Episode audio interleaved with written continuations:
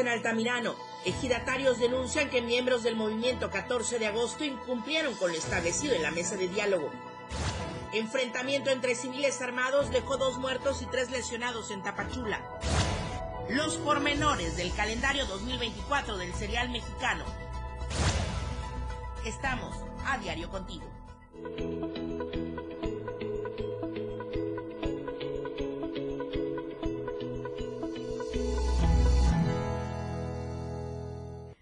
Muy buenos días, bienvenidos a la información jueves 16 de noviembre del 2023. Soy Lucero Rodríguez Ovilla.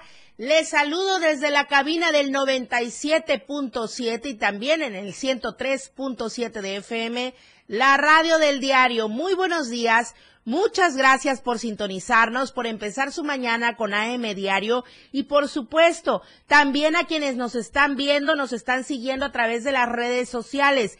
Facebook, X, Instagram, YouTube, TikTok, todas las redes sociales, a donde usted quiera, ahí estamos con la mejor información. Y hoy con el hashtag Balacera en Tapachula. Lamentablemente hay un saldo rojo en este municipio de nuestra entidad, civiles armados, pues suscitaron una, un enfrentamiento. Y de esto nos estará hablando Valeria Córdoba en unos instantes más, pero tenemos mucha información en toda la entidad. Así que quédese con nosotros y también visítenos en el canal de WhatsApp. Ahí estamos con toda la información. En las novedades, ahí nada más le da clic a nuestro canal de Diario Media Group y ahí estamos con toda la información importante. Comenzamos con las temperaturas. El clima en Diario TV Multimedia. Tuxtla Gutiérrez podríamos alcanzar la temperatura máxima de 29 grados y la mínima de 18 grados. San Cristóbal, aquí 18 grados podría ser la temperatura máxima y 10 grados la temperatura mínima. En Comitán, 23 grados como máxima, 13 grados como mínima. Tapachula, 33 grados podría ser la temperatura máxima y 23 grados la temperatura mínima. Mientras que en Palenque, 27 grados la máxima y 20 grados la mínima. Ahora las lluvias, que hay que mantenernos atentos, alertas, prevenidos, informados. Fuertes en las regiones norte, Mezcalapa, de los bosques, Maya, Tulijá, también en la selva La Candona y en el Soconusco, y hay que prevenir, hay que atender todas las recomendaciones emitidas por las diferentes instancias como Protección Civil o, por ejemplo, también la Conagua, que nos van dando los datos necesarios. Voy contigo, Valeria Córdoba. Hola, Tapachula.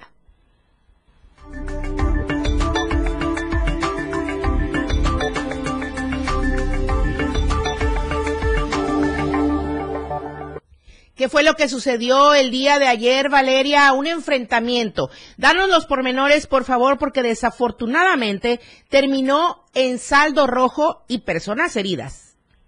Hola Lucero, muy buenos días para ti, para todos los que nos están sintonizando en este jueves. Efectivamente, el día de ayer se vivieron momentos de verdadero pánico aquí en Tapachula y es que dos grupos armados se enfrentaron en la 17 calle Oriente Prolongación de esta ciudad. Los hechos se dieron alrededor de las 5 de la tarde en dicha avenida mencionada, en donde delincuentes se desplazaban a bordo de dos camionetas color blanco y perseguían a sujetos que iban en un vehículo Kia color rojo y una camioneta Mazda color guinda. Al llegar a la 15 Avenida Norte, entre 15 y 17 Calle Oriente, quedó el vehículo Mazda con impactos de bala y chocado. En su interior se encontraban varios cargadores y un arma de uso exclusivo del ejército. Los tripulantes bajaron de la unidad y se dieron a la fuga sobre la 17 calle Oriente a la altura de una tienda Piticó donde se perdieron. Mientras tanto, las camionetas eh, siguieron a los tripulantes de otro vehículo del marca Kia a quienes les dispararon y asesinaron a dos personas, al conductor y y a uno más que viajaba del lado izquierdo. En el lugar también quedaron dos personas lesionadas quienes se resguardaron en una casa. Ambas personas de 22 años, originarios de Durango, de nombre Daniel N., quien presentaba impacto de bala en la pierna y otro en el abdomen. La otra persona de nombre Jonathan N., quien presentaba también dos impactos de bala en el cuerpo. Los elementos de la Policía Estatal Preventiva, Guardia Nacional, Secretaría de la Defensa e incluso también el Ejército se encontraron ahí y eh, bueno, pues pidieron que fueran eh, los lesionados atendidos, también los detuvieron y quienes también cabe destacar portaban chalecos antibalas y varios cargadores de arma larga. Estos fueron atendidos por paramédicos de emergencia de la Cruz Roja y del grupo SAE. Sobre la carretera Tapachula-Tuxachico también cabe mencionar más o menos a la altura de un conocido lugar llamado Castrejón, dejaron eh, una camioneta que presentaba impactos de bala donde se presume que iban los atacantes. Hasta este momento, se desconoce la identidad de las dos personas fallecidas. Lamentablemente también cabe destacar que en este fuego cruzado resultó lesionada una persona del sexo femenino que iba eh, saliendo de una tienda, de la tienda Soriana que se encuentra ahí justamente en la 17 calle Oriente. Fue trasladada por su pareja, con quien se desplazaba en un vehículo, al ISTE para su atención médica. Al inicio, pues se hablaba de una persecución de la Marina y la Guardia Nacional. Sin embargo, hasta este momento, pues ya empieza a haber más datos del enfrentamiento y es lo que tenemos hasta ahora. Las autoridades, pues no han emitido un boletín eh, formal oficial acerca de estos hechos. Y también es importante aquí mencionar que la circulación en esta calle quedó detenida toda la tarde, toda la noche, hasta el día de hoy se reanudó eh, la circulación vehicular en ese tramo de la ciudad, Lucero. Hoy ya está lista entonces la circulación en esta parte de la ciudad. Ahora, lo que más se lamenta entre todo es la gente que no tiene nada que ver con este tipo de sucesos. De hecho, no debiera suceder, obviamente, ¿no? Pero ya encaminados en la tragedia, pues lamentablemente pagan justos por pecadores, con la señora que comentas, Valeria. Es correcto, Lucero, y no solamente eh, pues ella, sino también hubieron varias personas con crisis nerviosa debido a claro. cómo no, pues esta es una de las principales avenidas de la ciudad, está muy cerca del centro de Tapachula, es decir, en el corazón de la perla del Soconusco y por supuesto también eh, justamente por este seguimiento que dieron las camionetas blancas a los tripulantes que se bajaron, eh, pues comentan los habitantes de manera extraoficial esto claramente, pues que entraron también a varias privadas que se encuentran aledañas a esta 17 calle Oriente y bueno, por supuesto que esto desató sumo pánico entre todos los habitantes, entre todos los colonos que se encontraban en ese en esa zona de la ciudad. Sí, y cómo no. Bueno, y las instancias de seguridad y de procuración de justicia, Valeria, hicieron presencia a la inmediatez no, esto fue hasta después de que terminó eh, el, ataque prácticamente, eh, duró aproximadamente unos 15, 20 minutos, nos comentan las personas que se encontraban eh, pues en ese lugar y fue hasta después, pues prácticamente los detenidos son solamente los que estaban lesionados y se resguardaron en las casas, sin embargo, los que iban a bordo de las camionetas blancas, es decir, los que atacaron a los, a los de las otras camionetas, a los lesionados y a los fallecidos, pues no, se dieron a la fuga también junto con los otros tripulantes del vehículo que bajaron y pues prácticamente se salvaron también de ser asesinados. Es muy lamentable que esto pase en nuestro Chiapas. En la perla del Soconusco, además, una ciudad emblemática e icónica en nuestro estado, nuestra frontera sur, pues, y lamentable que ocurra sobre todo en una zona tan transitada, tan concurrida, tan cerca del centro y donde nada más hay que hacer, tirarse al piso, pecho tierra, cubrirte, porque si no, las balas te llegan en tu cotidianidad. Es correcto, Lucero. Y aquí otro punto a destacar rápidamente es que muchos habitantes mencionan que esta persecución empezó, de hecho, desde mucho antes, no, no, no de las 17 calle Oriente, sino desde Laureles, que está pues digamos, en un tramo retirado desde la 17 calle Oriente y ahí pues empezó esta persecución y terminó hasta eh, dicha avenida donde ya mencioné. Qué peligro, qué peligro tan grande y ojalá que haya versión de parte de las autoridades. Todavía no han dicho realmente, ¿verdad Valeria? Porque si no, tendríamos la, la identidad de las personas que resultaron fallecidas o heridas.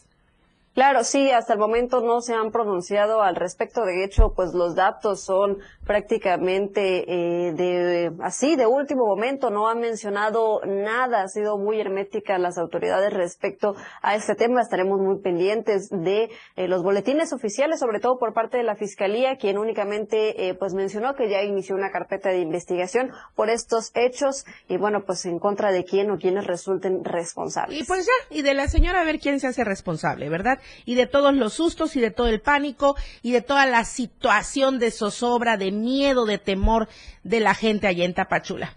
Valeria, seguimos con más información porque la caravana también está dando más información.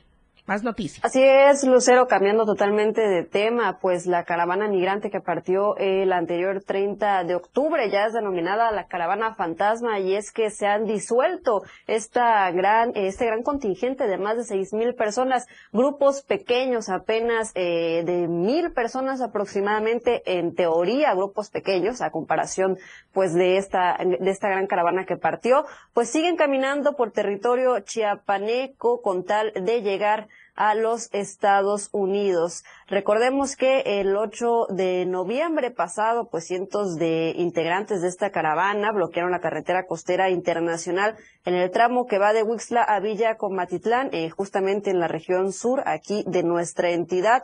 Y bueno, pues tras dos días de intensa protesta, el Instituto Nacional de Migración ofreció atención a familias que viajaban en este éxodo y logró pues fragmentar la caravana, por así decirlo. El Instituto Nacional de Migración mencionó eh, en un comunicado lo siguiente. El IM, tras el levantamiento del bloqueo carretero en Huixla, Chiapas, eh, informa que a 452 personas extranjeras migrantes, la mayoría núcleos familiares que viajaban en caravana, aceptaron recibir apoyo y asistencia humanitaria. Desde ese momento, pues muchos decidieron salir en grupos pequeños en la ruta por la carretera costera y más de mil extranjeros continuaron agrupados sin ningún tipo de asistencia médica ni ayuda por parte de las autoridades que abandonaron esta movilización. El activista Irineo Mujica, director de la organización Pueblos Sin Fronteras y quien es eh, pues prácticamente el que orquestó esta caravana, señaló que ya se le ha denominado a este grupo la caravana fantasma porque nadie ve ni ayuda el andar de aquellos que no confiaron en las autoridades mexicanas y decidieron llegar, eh, decidieron seguir, perdón, pues su camino. Decenas de personas han documentado a través de grupos de WhatsApp la forma también en que han sido regresados estos migrantes hasta la frontera con Guatemala tras ser engañados con el argumento de que recibirían ayuda y traslados y bueno, pues esto obviamente en contra de su voluntad, al punto donde iniciaron este éxodo, estas miles de personas que partieron desde Tapachula el pasado 30 de octubre, Lucero. Valeria, muchas gracias. Por favor, te pido que no te desconectes porque tenemos todavía más información, ya un tanto más agradable y en espera que llegue el tan ansiado por muchos el buen fin. Así es que regresamos contigo después del corte. Quédese con nosotros. Estamos en AM Diario. AM Diario, Lucero Rodríguez. En un momento, estamos de regreso.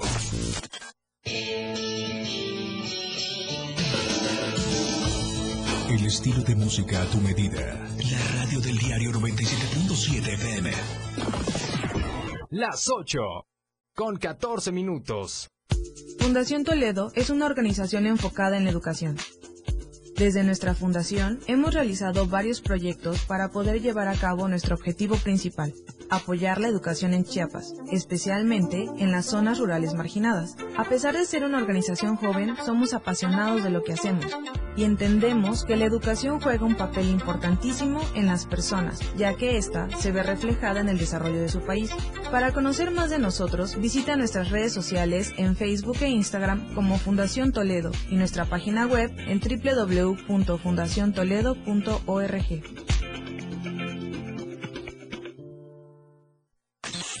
Oye, compadre, conecta revuelta y hace hambre, pues. Sí, ¿verdad? La radio del diario te invita a la taquiza revolucionaria del 97.7. Te esperamos el próximo viernes 17 de noviembre a partir de las 10 de la mañana en Tacos de la Coca.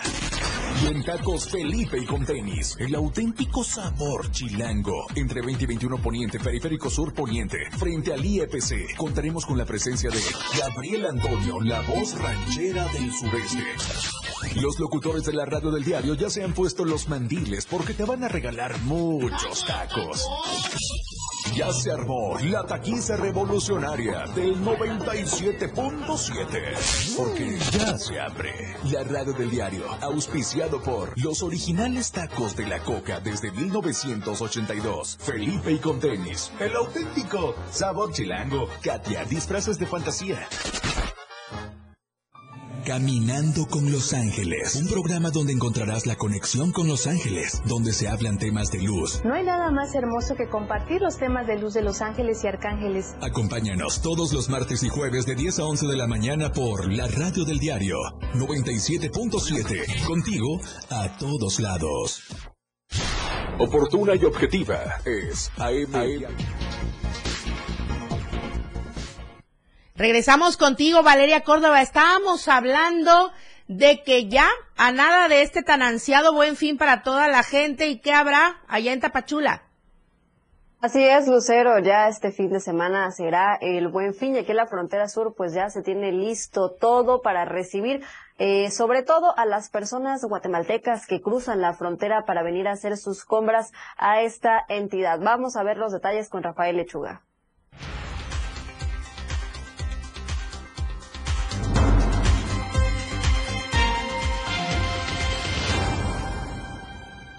En la frontera sur de Chiapas son varios los municipios que se encuentran preparados para recibir a los miles de turistas centroamericanos para el programa Buen Fin.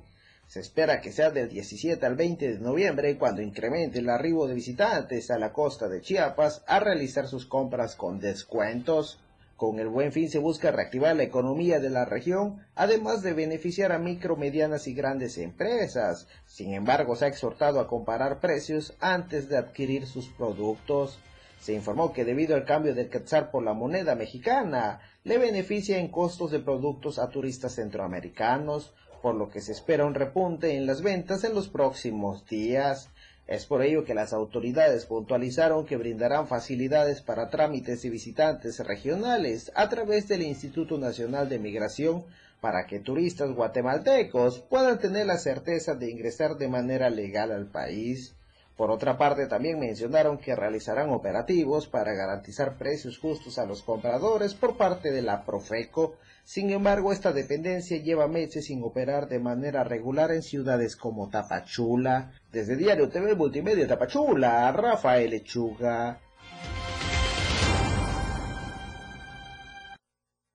Bueno, justamente para darnos más detalles de esta situación, más al rato aquí en el estudio tendremos a la gerente de Canaco Tapachula, Humberto Saucedo, en entrevista, quien como mencioné, pues nos hablará un poco más a fondo de todo lo que conlleva el buen fin aquí en la frontera sur. Hasta aquí el reporte, Lucero, regreso contigo a la capital, capital chiapaneca. Por supuesto que estaremos muy pendientes de toda la información, sobre todo por lo que aconteció el día de ayer aquí en la ciudad. Sí, hay que darle seguimiento, Valeria, y justamente el usuario Carlos Medina nos dice, la falta de aplicación del Estado de Derecho por parte del gobierno, malos funcionarios en todos los niveles de gobierno, policías corruptos, dejar a la mano de Dios la seguridad e integridad de los ciudadanos, todavía andan pidiendo y tomándose fotos para que voten por ellos. Seguiremos sumidos en la inseguridad y en la miseria. Es la opinión de la gente que nos sigue a través de redes sociales y con este tema de la balacera y del enfrentamiento que dejó Saldo Rojo ayer en Tapachula. Gracias, Valeria Córdoba. Estamos pendientes también de la entrevista con el titular de la Canaco. Gracias, buenos días. Claro que sí, Lucero, estamos pendientes. Muy buenos días. Bueno, y aquí en Tuxtla Gutiérrez, en esta cabina del 97.7, le doy la bienvenida y con muchísimo gusto y le agradezco, por supuesto, a Héctor Fernando Aguilera Trujillo, vocal de capacitación electoral y educación cívica de la Junta Local del INE aquí en Chiapas, Muy buenos días, bienvenido a esta su casa. Buenos días, muchas gracias por la invitación. No, al contrario, porque hay buena información y buenas nuevas para toda la gente que nos sigue y nos escucha. Hay trabajo en el INE durante eh, prácticamente el primer semestre del próximo año. Prácticamente sí, así es. El Instituto Nacional Electoral está ofertando una serie de vacantes, eh, pues buena noticia entre todas estas malas que estamos escuchando. Eh, se están ofertando aproximadamente 2.000 vacantes en el estado de Chiapas. Eh, para quienes quieran conocer la convocatoria, esta convocatoria está orientada a esas personas que van a salir a campo a capacitar a la ciudadanía que va a integrar las mesas directivas de casilla el día de la jornada electoral. Quienes estuvieran interesados en participar pueden consultar la convocatoria en el sistema, registrarse directamente, conocer los requisitos. La dirección es https dos puntos diagonal diagonal reclutamientoSEICAE.INE.mx. Esta convocatoria va a estar abierta hasta el día 28 de noviembre. Estamos ya en los últimos días. En los últimos días, ¿podemos repetir, por favor, la dirección electrónica? Claro que sí. Eh, de manera sencilla es reclutamiento SEICAE.INE.mx. Como las figuras que estamos por contratar son supervisoras electorales y capacitadoras asistentes electorales, por eso es reclutamiento SEICAE, que sería la abreviatura, INE, MX. Ahora, perdón, ¿En qué consisten estas dos actividades? Para que la gente que nos está viendo y, escuchando tenga ya un contexto y diga, ah, bueno, levanto la mano y voy y busco en el sitio. Claro que sí. Eh, digamos, las personas capacitadoras asistentes electorales serán directamente quienes salgan a campo a capacitar a la ciudadanía. Primero, entregarle una invitación a la ciudadanía sorteada para que integre las mesas directivas de casilla. Digamos casa por casa, ¿así? ¿O cómo? A las personas, sí, básicamente es buscar uh -huh. domicilios, pero es de las personas que salgan insaculadas, eh, ah, okay. sorteadas en un primer lugar. eh, en segundo lugar, pues serán, cuidado, quienes eh, pues capaciten o les brinden los conocimientos necesarios uh -huh. para que sepan qué van a hacer el día de la jornada electoral. Entonces, eh, ellos serán pues quienes realicen esta labor de campo. El enlace entre las oficinas del Instituto Nacional Electoral y estas personas que saldrán a campo serán las personas supervisoras electorales y pues se encargarán básicamente de coordinar a este equipo de eh, mexicanos y mexicanas uh -huh. que estén saliendo a campo a capacitar a la ciudadanía para que puedan recibir los votos de sus vecinos el día de la jornada. Muy bien, ¿y qué perfiles profesionales o quiénes pueden aspirar a tener estos cargos? Eh, la buena noticia es que no pedimos experiencia, eh, ahora que está de moda esto de mi primera chamba. O sea, en cualquier edad entonces. En cualquier edad. Eh, a partir de los 18. Sí, sí, que sean mayores de edad, claro. efectivamente. Eh, no tenemos límite de edad, eh, tampoco buscamos un perfil específico. Pueden ser, no sé, se me ocurren eh, estudiantes recién egresados que uh -huh. estén terminando su universidad, que estén ajustando tal vez para el título, no, no es algo barato, no es algo que tengamos ahí guardado, uh -huh. un dinero específico. Pueden ser amas de casa tal vez, que, que quieran compaginar sus actividades con una que les genere un ingreso extra. Eh, pueden ser cualquier persona profesionista que esté buscando empleo en este momento. Eh, los sueldos son atractivos, si me permites, ah, claro, platico por un poquito.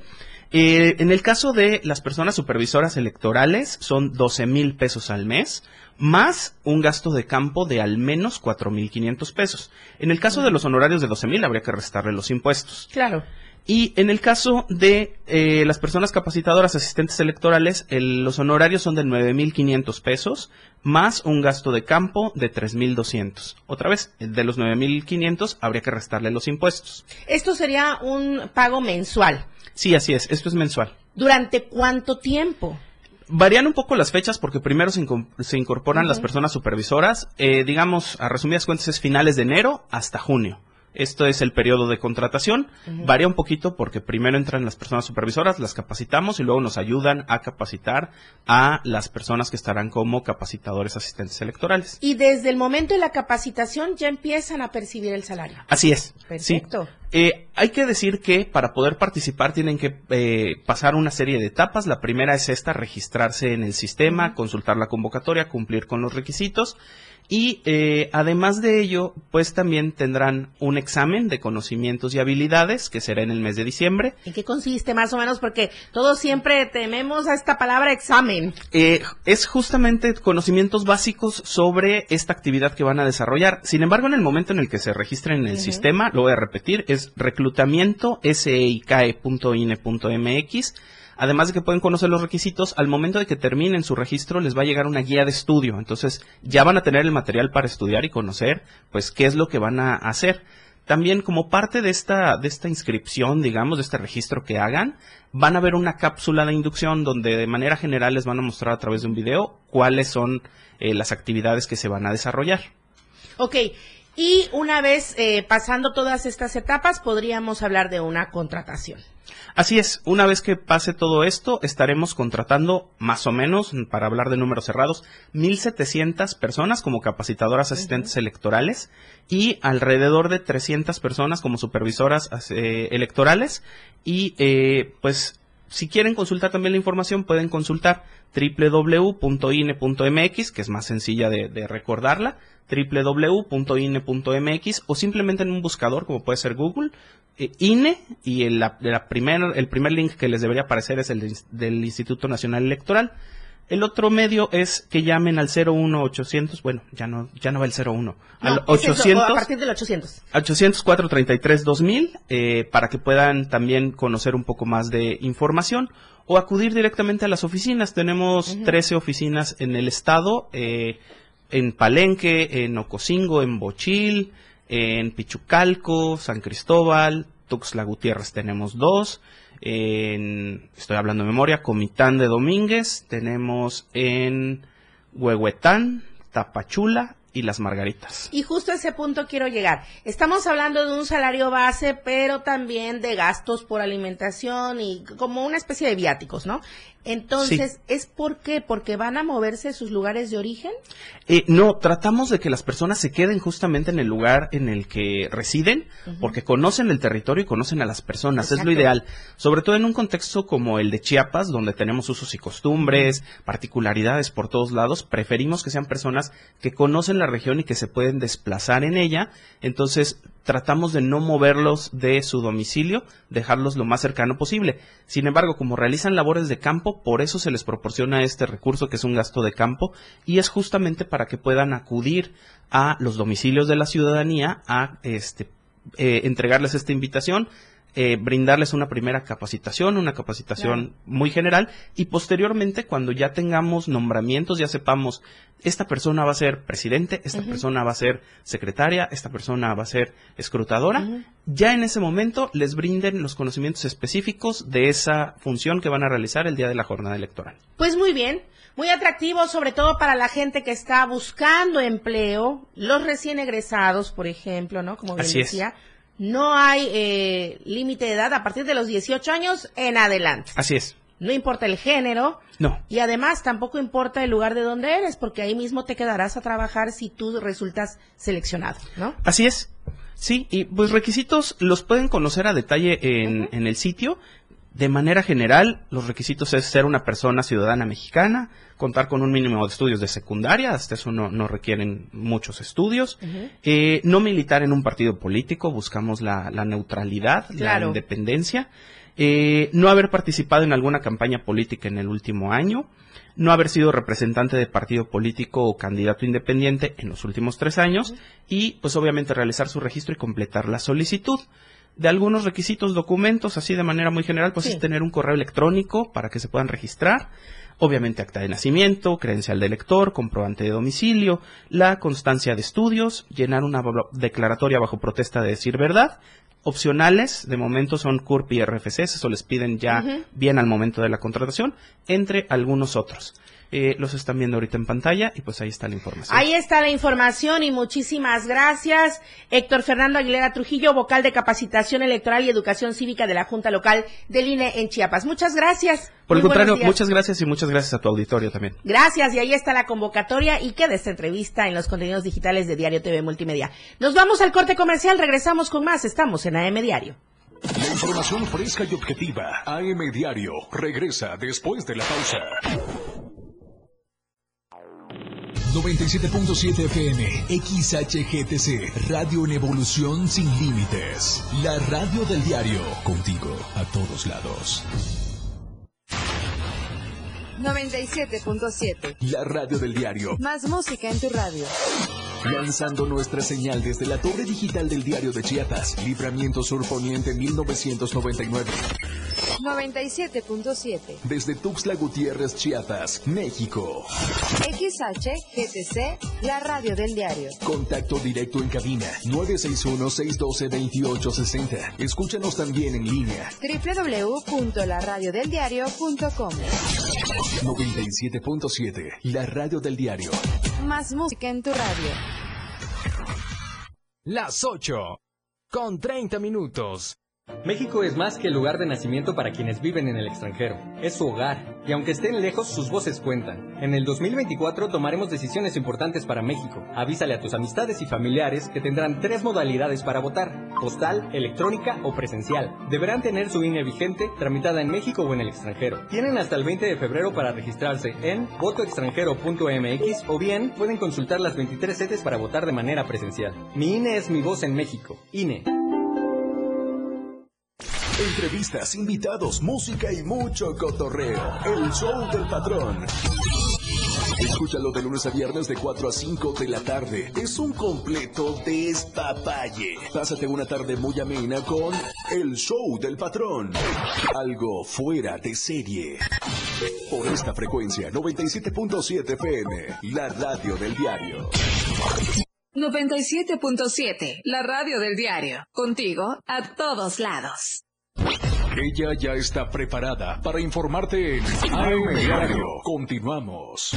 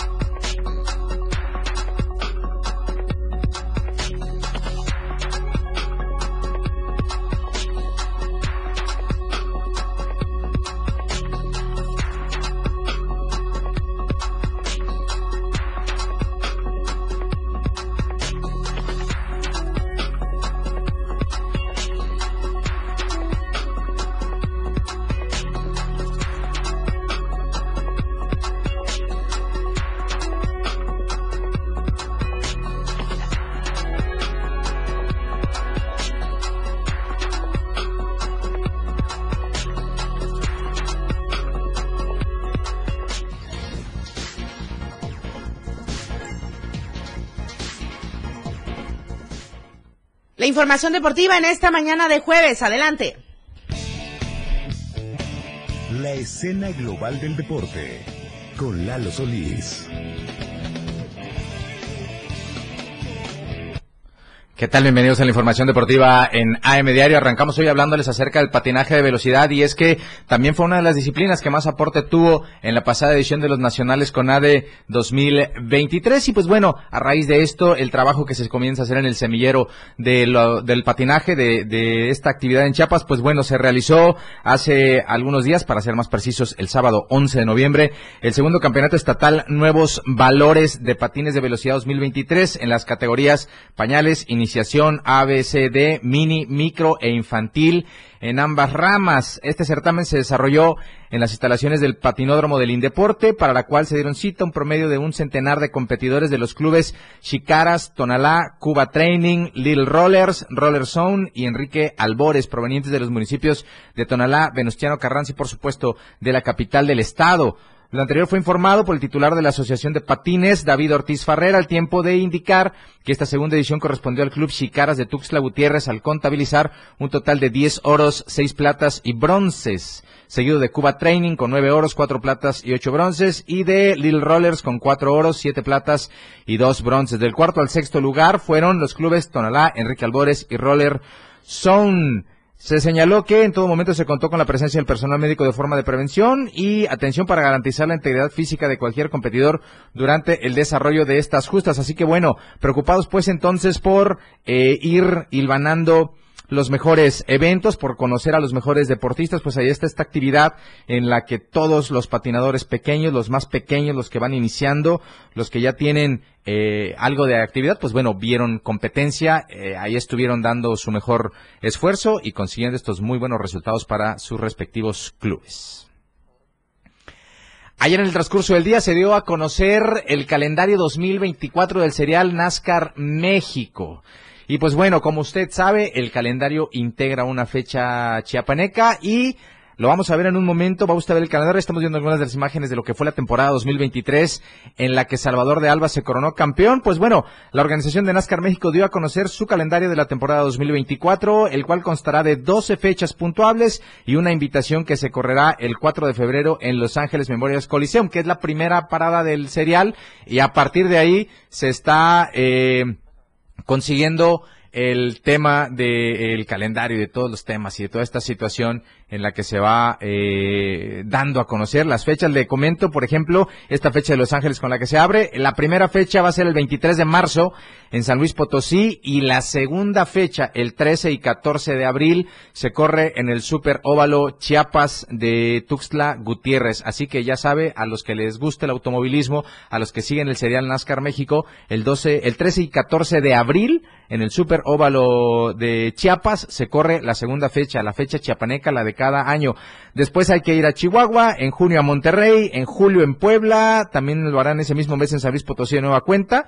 Y hay otras sedes como Querétaro, Aguascalientes, Chihuahua, Guadalajara, Puebla y por supuesto la final que se corre los primeros días de noviembre, siempre en la Ciudad de México, en el Autódromo Hermano Rodríguez, justo después de que concluya el Gran Premio de México de la Fórmula 1. Una semana, 15 días después se corre la NASCAR. Así que bueno, ahí está la información. El calendario 2024 ya se dio a conocer. Chiapas está incluido. Se corre la segunda fecha del serial justo el 13 y el 14 de abril dieron a conocer los horarios en los que se van a jugar las finales de el Tocho Bandera eh, allá en Cañahueca. Vaya, después de conocer cómo se realizaron las finales que fueron de poder a poder, que fueron importantes, que fueron eh, lucha de principio a fin. Pues bueno, se dio a conocer que el próximo sábado 25 de noviembre a las 6 de la tarde, Leonas se enfrenta a Panteras en la final B, mientras que a las 7 de la noche Queens hará lo propio ante Dolphins, este partido que es de pronóstico reservado y que seguramente tendrá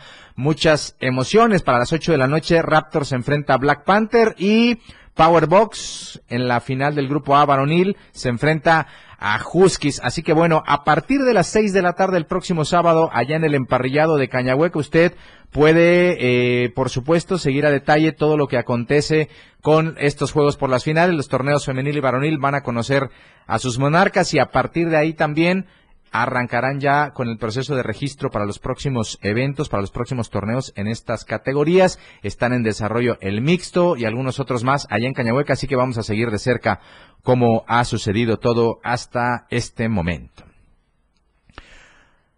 ¿Cómo le fue a los equipos chapanecos en la tercera división profesional? Pues bueno, eh, Búhos de Oaxaca recibió a Lechuzas de la Pablo Guardado Chávez, empataron un gol y volvieron a caer en penales los de la Pablo, ¿eh? Como que se les complica el tema desde los 11 pasos. 1 a 1 el marcador final.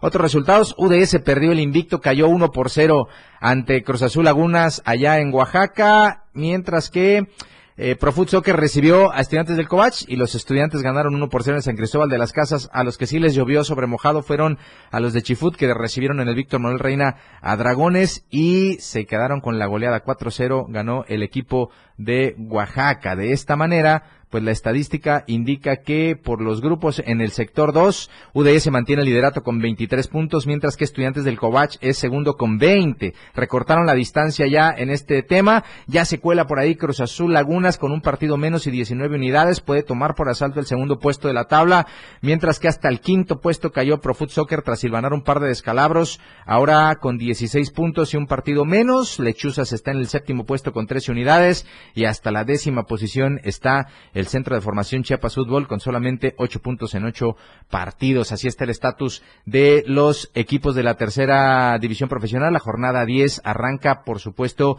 para estos conjuntos. Eh, solamente uno de los chiapanecos verá actividad, ¿no? Aquí están todos. Chifut visita a la Academia Dragones el 17 a las 4 de la tarde. UDS recibe a Profut Soccer eh, allá en Comitán, en punto de las dos con diez y Después vendrá otra actividad como la que es de Lechuza recibiendo en la Unicach a Cruz Azul Lagunas a las 4 de la tarde el 18 de noviembre. Así fue la actividad de la tercera división profesional. Yo lo quiero invitar a que nos acompañe a través del 97.7 de FM, la red del diario contigo a todos lados a las 12 en la remontada. Vamos a ampliar toda la información, vamos a platicar de muchos deportes y por supuesto vamos a tener mucho pero mucho entretenimiento. Mientras por AM Diario, ahí están los deportes. Muchas gracias. Lista la información deportiva. Voy rápidamente contigo, Gabriel Sánchez, porque en Simojovel, desafortunadamente, un feminicidio apenas hace unos instantes. ¿Qué fue lo que sucedió, Gabriel? Buenos días. Muy buenos días, este, para informar que estoy en el lugar de los hechos. Acaba de suceder apenas una hora y las autoridades municipales dilataron para llegar. Por supuesto, que más feminicidio está sucediendo en el municipio de Simojovel, mientras que el alcalde brilla por su ausencia, está en comunidades con sus más de 400 guardaespaldas comprando la dignidad de la gente. Oye, Gabriel, ¿qué fue lo que sucedió? ¿Dónde ocurrió? ¿Cómo sucedió? Asesinato. Asesinan a quemarropa a una persona del sexo femenino, eh, casi centro, céntrico, en el barrio La Esperanza. ¿Se sabe el móvil? ¿Qué fue lo que pasó? ¿Por qué ocurrió? Aún se desconoce el móvil del asesinato de, de la persona. El feminicidio. Gracias, Gabriel. Estaremos al tanto y pendientes de la versión oficial de las autoridades de seguridad y de procuración de justicia. Gracias. Buenos días. Buenos días. Vamos ahora con Moisés Jurado y el reporte vial. El reporte vial con Moisés Jurado. Lucero Rodríguez, feliz jueves para ti, toda la victoria de AM Diario. Esta mañana los saludo desde el Libramiento Sur Oriente, a la altura de la carretera eh, rumbo a Villa Flores. Nos encontramos en este paso a desnivel. Y para los amigos que nos escuchan en radio, pues bueno, les describo un poco. Eh, bastante tráfico lento para los que circulan de oriente a poniente. Esto, pues bueno, a causa del semáforo que se encuentra en la calle central de hecho, eh, tenemos un poco de tráfico eh, lento y también en, por algunos momentos eh, detenido sobre para los que circulan de oriente a poniente. Ahora, si usted viene sobre esta misma vía de comunicación que es el libramiento sur, bueno, para los que circulan de poniente a oriente, completamente libre esta vía, al menos que usted se tenga que incorporar a la parte de la novena sur o a, rumbo a, a la colonia San Francisco, pues bueno, si tiene que retornar a esta parte, ahora sí se va a encontrar el tráfico, pero en los carriles de baja. Y eh, ligero tráfico también para los que vienen circulando o se van a incorporar a la novena sur, eh, pero de oriente a poniente, completamente eh, libre este carril. Donde sí se concentra más es la parte de la vía rápida. Pero como siempre, la recomendación de todos los días, maneje con mucha precaución, porte en todo momento su cinturón de seguridad y respete los límites de velocidad. Regreso contigo al estudio. Sí, por favor, evitemos los accidentes de tránsito. Gracias, Moisés Jurado. Buenos días. Nosotros vamos al corte comercial, pero al regresar tenemos mucha información todavía. En un momento continuamos. Evolución sin límites. La radio del diario. Más música, noticias, contenido, entretenimiento, deportes y más. La radio del diario 977. Las 8 con 42 minutos. Nuestra gran nación fue forjada por mujeres y hombres que consagraron su vida para dar forma a nuestro país. México. Este 20 de noviembre, el Ejército y Fuerza Aérea Mexicanos te invitan a conmemorar el 113 aniversario del inicio de la Revolución Mexicana, así como los soldados de la YE. Hoy reafirmamos nuestro compromiso con el pueblo de México, Ejército y Fuerza Aérea, la gran fuerza de México. Gobierno de México. Oye, compadre, con esta revuelta ya se abre, pues. Sí, ¿verdad? La radio del diario te invita a la taquiza revolucionaria del 97.7. Te esperamos el próximo viernes 17 de noviembre a partir de las 10 de la mañana en Tacos de la Coca.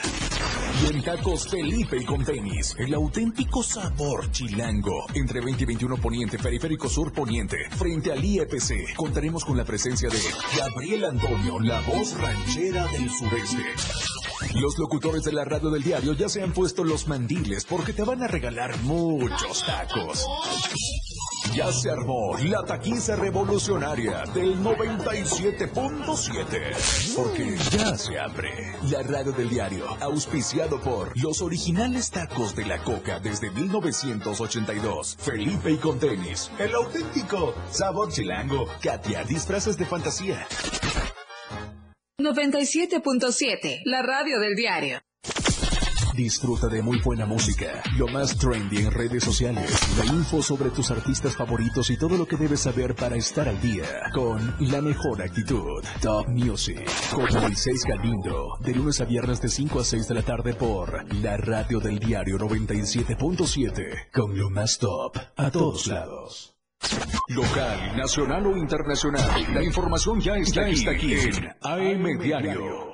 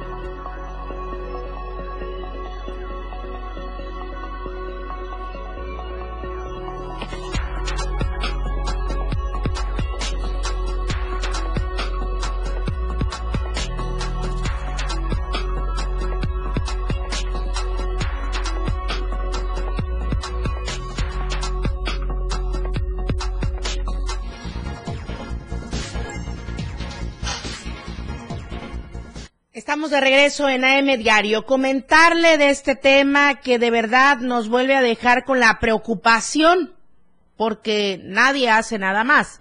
La violencia en Altamirano cada día se recrudece porque, a decir de los ejidatarios, las autoridades estatales y federales, también delegacionales, pues no han podido dar solución a la problemática que se vive en Altamirano. Esto en contra de ejidatarios y el movimiento 14 de agosto que lidera Gabriel Montoya Oceguera. Trascendió que el pasado viernes 10 de noviembre manifestantes eh, de Altamirano sostuvieron una reunión con representantes del Congreso del Estado. De hecho, le estuvimos hablando de este tema aquí en M Diario. También con autoridades estatales informaron que se solicitaría la renuncia inmediata de Gabriel Montoya Oceguera, actual síndico concejal de Altamirano, para así solucionar el problema en aquel municipio. Sin embargo, las horas de plazo se terminaron, las autoridades no cumplieron con lo establecido en esta mesa. Y de acuerdo con la información de los ejidatarios, dieron a conocer que cerca de las 4 de la tarde de ayer miércoles 15 de noviembre, un grupo de gente del movimiento 14 de agosto ingresó al barrio El Campo, donde sostuvieron una reunión en el parquecito de este mismo barrio para luego ingresar a las viviendas de los ejidatarios y realizar o cometer actos vandálicos. O sea, ya ni porque te escondas en tu casa, te resguardes, la gente está entrando.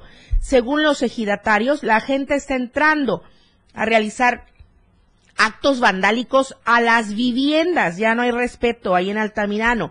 Señalaron que líderes de este movimiento, 14 de agosto, amenazaron con volver a levantar, ahora no a 60, sino a todos los ejidatarios quienes sigan involucrándose para pedir que salga del consejo, eh, de este consejo municipal, de este consejo eh, Gabriel Montoya Oceguera. Entonces, ahí está ya la situación de amenaza, la situación que recrudece allá en Altamirano. Ahora, ¿qué pasó en Ocosingo también? En el Centro Estatal de Reinserción Social para Sentenciados. Y esta información viene en nuestra portada de Diario de Chiapas. Se destapó la corrupción y el abuso de autoridad en este cerezo número 16 de allá de Ocosingo. Los familiares de los reclusos denunciaron que el director José Hernández Márquez ha cometido presunta, o presuntamente más bien ha cometido extorsión con altas cuotas económicas a los presos para disfrutar de protección. Entrecomillemos las palabras. Los reclusos han denunciado que tres personas de la institución que dicen ser enviadas por el director exigen el cobro a los presos, se cobra por visitas conyugales, por ingresos celulares, incluso han comercializado estupefacientes y bebidas alcohólicas dentro del cerezo. El cobro que han tenido que pagar los familiares por la llamada protección ronda entre los cinco mil y los diez mil pesos. Eso es una minita de oro si es que esto se comprueba de ser cobrado como extorsión. Ahora, ayer también trascendió esta información de eh, que emboscaron al hermano del delegado de la FGR aquí en Chiapas. Eh, desde la noche del martes, un grupo de personas fuertemente armadas perpetraron un ataque contra Rafael Arturo Vila Chávez, hermano del delegado de la FGR, Alejandro Vila Chávez, cuando viajaba junto a su esposa a bordo de un vehículo marca Chevrolet de tipo suburban blindado de color blanco con placas de circulación del estado de Tabasco. Pero la Fiscalía General del Estado a través de la Fiscalía de Distrito Norte, dijo que inició con el registro de atención por la comisión de hechos delictuosos y daños que resulten cometidos en agravio de ADN acontecidos justamente allá en el municipio de Pichucalco. Vamos a otra información. ¿Está Luis Carlos Silva en la línea telefónica? Todavía no. Ok, vamos a hablar de esta otra información que se dio eh, justamente el día de ayer, porque están refiriendo que habrá una mega marcha por la paz en San Cristóbal de las Casas. Octavio Zunún, líder de la organización proletaria Emiliano Zapata, histórica en la región Altos, anunció que se sumarán a la marcha por la paz programada por diferentes organizaciones no gubernamentales, normalistas y también el magisterio de la sección CENTE, de la sección 7 del CENTE, perdón, eh, a realizarse el próximo 29 de noviembre allá en San Cristóbal de las Casas. Esto fue lo que comentó y es una marcha ciudadana del pueblo porque también obviamente independientemente que hay muchos grupos pues también somos pueblo somos ciudadanos y en ese en esa sintonía se va a realizar la marcha exigiendo eh, que el gobierno nos garantice pues la seguridad que debemos tener todos los mexicanos. Me enlazo contigo Luis Carlos Silva hasta la Ciudad de México con la información nacional. Muy buenos días Gracias, Lucero. Buenos días. Con gusto de saludarte a ti y a los amigos del auditorio. En el tema de la Ciudad de México, Santiago Tabuada, que es el abanderado del Frente Amplio por nuestro país y, y también que busca en todo momento destronar a Morena con Clara Brugada, advierte que llegó el momento de la verdadera transformación. Si te parece, vamos a escuchar qué fue lo que dijo. Y hoy, hoy llegó el día más importante de mi vida porque hoy estoy aquí en mi casa, la que desde hace 20 años es mi casa, rodeada de amigos, de amigas, de aliados, de aliadas, voy a dejar la piel, que no me van a doblar, que les voy a ganar, que no voy a descansar, que con la misma energía que me han visto toda mi vida, con esa energía voy a seguir recorriendo la Ciudad de México para decirle a los chilangos que sí hay de otra. De esta manera, el mismo Santiago Taguada, Lucero Auditorio, invitó a los correligionarios, a la gente del PRI, PAN y PRD a sumar esfuerzos y a lograr un solo objetivo, evitar que Morena gobierne la capital con más de 20 millones de habitantes. Mi reporte, gracias, un abrazo, muy buenos días. Gracias, muy buenos días, Luis Carlos Silva, por la información. Vamos eh, a la videocolumna presentada el día de hoy con la opinión de Fernando Cantón.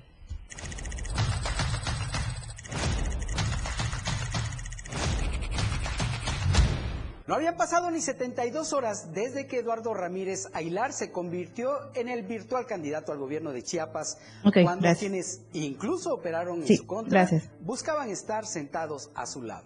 Uno de ellos fue el expriista Roberto Albores Gleason, que con toda soberbia pensó que con solo el apellido de su padre, iba a poder decidir los destinos políticos en Chiapas. Con el miedo que tienen todos los perdedores de quedarse seis años fuera del ajedrez político y presupuestal, Albores Gleason rápidamente buscó congraciarse con Eduardo Ramírez Aguilar. Sin embargo, como muchos, si piensa que todo será borrón y cuenta nueva, está sumamente equivocado, pues el negro historial y reputación de perdedor que acompaña al junior Roberto Albores es incompatible con el liderazgo, solvencia política y moral de Ramírez Aguilar. Ahora vemos que ante la posibilidad de no tener un hueso político, Roberto Albores Gleason sí se asusta y sí se raja.